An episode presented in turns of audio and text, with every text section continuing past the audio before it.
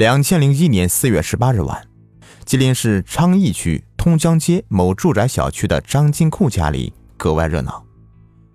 客厅里聚满了做客的老亲少姑。这天呢，是张家女儿的定亲日。白天，四十五岁的张金库携妻带女，在亲朋好友的陪同下，一起来到女儿的男友家，欢天喜地会亲家。直到傍晚时分，才高高兴兴的返回家中。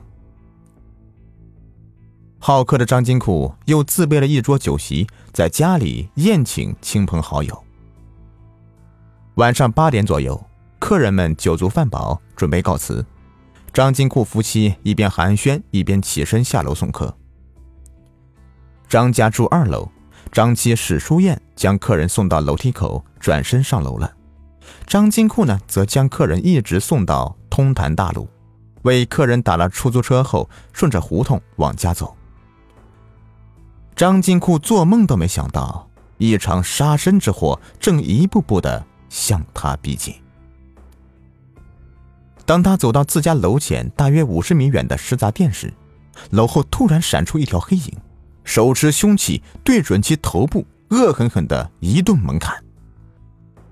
没有一丝防备的张金库猛然受此一击，妈呀一声，倒在地上。随身携带的装有三百余元的现金的钱包也被掠去了。当天晚上，淅淅沥沥的下了一场春雨。昏暗的街路上很少见到行人，歹徒行凶之后，很快的逃离现场。身受重伤的张金库被邻居发现后送往医院抢救。但终因伤势过重，抢救无效，于次日下午三点时死亡了。血案发生后，昌邑公安分局刑警二中队中队长杨莹、指导员王全志带领侦查员赶到案发现场，并及时将案情向主管侦查工作的副局长金兴俊、刑警大队大队长高毅进行汇报。金兴俊、高毅决定。成立四幺八专案组，立即投入侦破工作。谋财害命、报复行凶，还是两者皆而有之？杨莹连夜对张家的居民楼挨家挨户的调查走访。由于当夜春雨绵绵，居民很少外出，调查走访并没有获得有价值的线索。于是，杨莹组织前来赴宴的亲朋好友进行座谈。张金库一家四口，一双儿女都已长大成人。几年前，张金库身患腰椎间盘突出和心脏病，常年在家不能干活，一家人全靠妻子史淑燕在东市场熟食大厅卖熟食维持生活。张金库脾气暴躁，虽然身体欠佳，但平时嗜酒如命，每喝必醉，经常酒后与妻子争吵，两人感情一直很僵化。史书燕做了几年生意，手里有点钱，很瞧不起这个重病缠身的而且嗜酒如命的丈夫，曾多次提出离婚。但张金库考虑啊，一双儿女刚刚成年，死活不同意，从此家里战火不断。史书燕有杀人泄愤的心理因素，但案发时史书燕正在家里招待客人，当时没走的客人都能证实。另据调查。案发当天中午，张家曾收了亲家的五千元彩礼，由张金库交给女儿保管。结合案发现场上死者衣物被翻动以及现金被抢走的情况，歹徒是有备而来的，应该知道张家收受彩礼一事，或者了解张家当天会亲家的内情。于是，杨莹对死者当天的所有接触人员进行排查。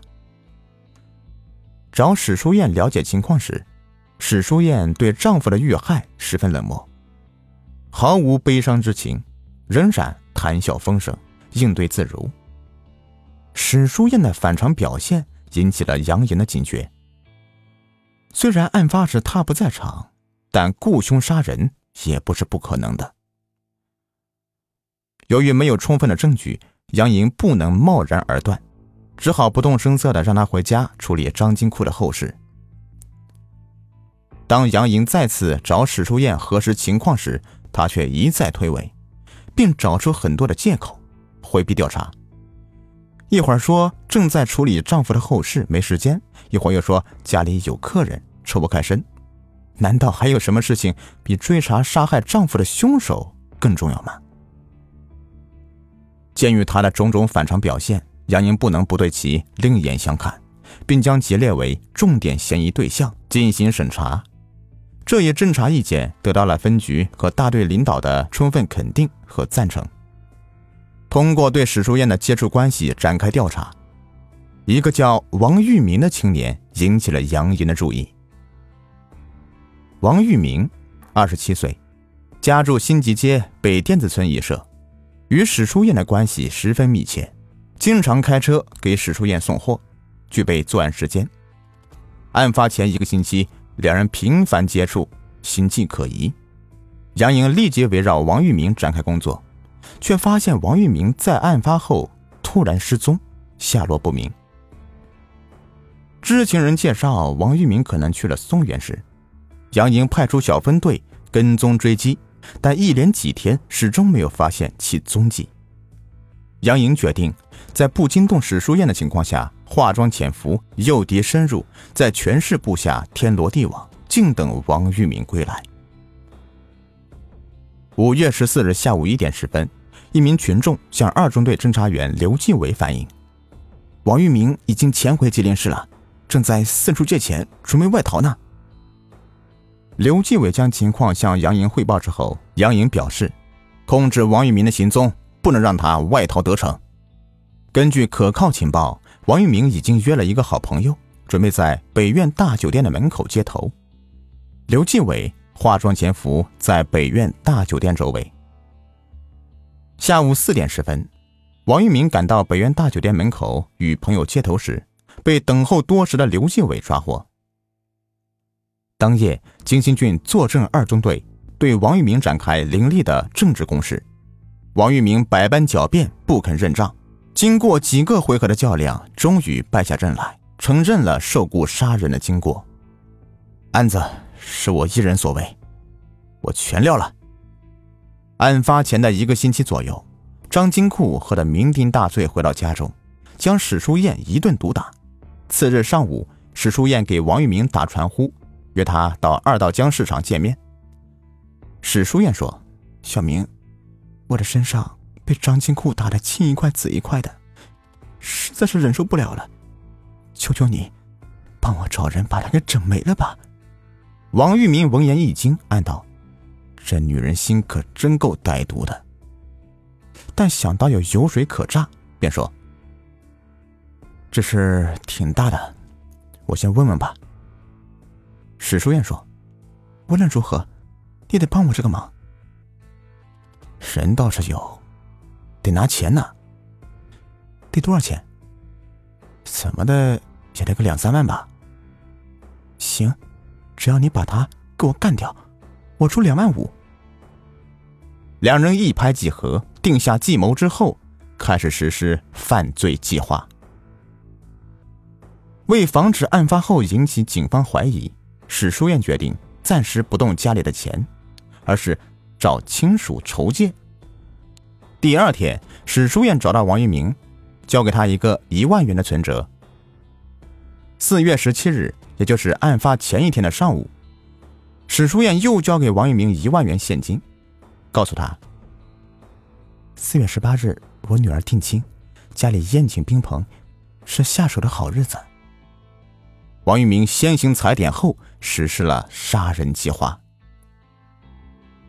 王玉明谈得绘声绘色，但细心的杨莹在核对王玉明案发当天的行踪时，却发现他说的话漏洞百出。既然案子已经认了。为何又说的驴头不对马嘴呢？这后面肯定还有另外的疑凶。在杨莹连珠炮似的追问下，王玉明不得不彻底缴械。唉，案子我参与了，但人人不是我亲手杀的。那是谁呀？杨莹步步紧逼。是是我大爷家的二哥王允密，家住在北甸子村的一社。在明察秋毫的杨莹面前，王玉明不得不交代：“哎，我答应了史书燕的事，又收了史书燕的钱，便四处物色杀手，最后找到大爷家的二哥王允密，由他一手完成了杀人计划。”根据王玉明的供述，杨莹迅速掌握了王允密的行踪。五月十六日，王允密从家中鬼鬼祟祟的出来。刚刚乘上一辆公交车，便被潜伏多时的杨莹抓获。王允密三十六岁，一九八五年因抢劫、盗窃被判刑十一年，在吉林省第一监狱服刑。一九九四年十二月提前出狱，在吉林市傍上了一个女大款，两人同居了一年多，女大款的钱全部被他挥霍后，两人分手。王允密外出打工后，始终是入不敷出。听说有人要雇凶杀夫，便欣然应允。他从王玉明手里接过八千元酬金后，立即着手进行作案前的准备，购置了一个刨奔作为凶器，又对张金库经常出入的楼道、街口进行了踏查踩点，并对张金库骑的摩托车进行了辨认。四月十八日晚，史书燕给王玉明打电话。告诉了他和张金库从沙河子相亲回来的时间，让王玉明在楼下等候。当张金库骑摩托车回到家时，由于天亮人多不便下手，两人只好作罢。晚上八点二十左右，史书燕又给王玉明打电话：“喂，张金库一会儿就下楼送客了，这一次一定要干掉他，不然没机会了。”王玉明心领神会。立即告知王允密，让他在楼口等候，择机行凶。不一会儿，史书燕和张金库一起下楼送客。由于史书燕心怀鬼胎，送到一楼时便马上返回家中。张金库把史书燕的四姐夫一直送上出租车，在返回途中遭到王允密的突然袭击。王允密得手之后，见四周没人，从容的。从张金库的衣兜里面翻出三百块钱，打车离开现场，将凶器扔到了清源桥下的松花江中。见心腹之患已被铲除，四月二十三日，史书燕又交给王玉明两千元酬金，并答应日后付清余下的三千元。为杀人灭口，消除后患，案发后，王永密一直寻找机会，准备干掉史书燕。没想到新的谋杀计划还没实施，变成了阶下囚。血案真相大白。五月十五日清早，杨莹在东市场肉食大厅内将心如蛇蝎的毒妇史书燕抓获，在人证物证面前，史书燕认罪伏法。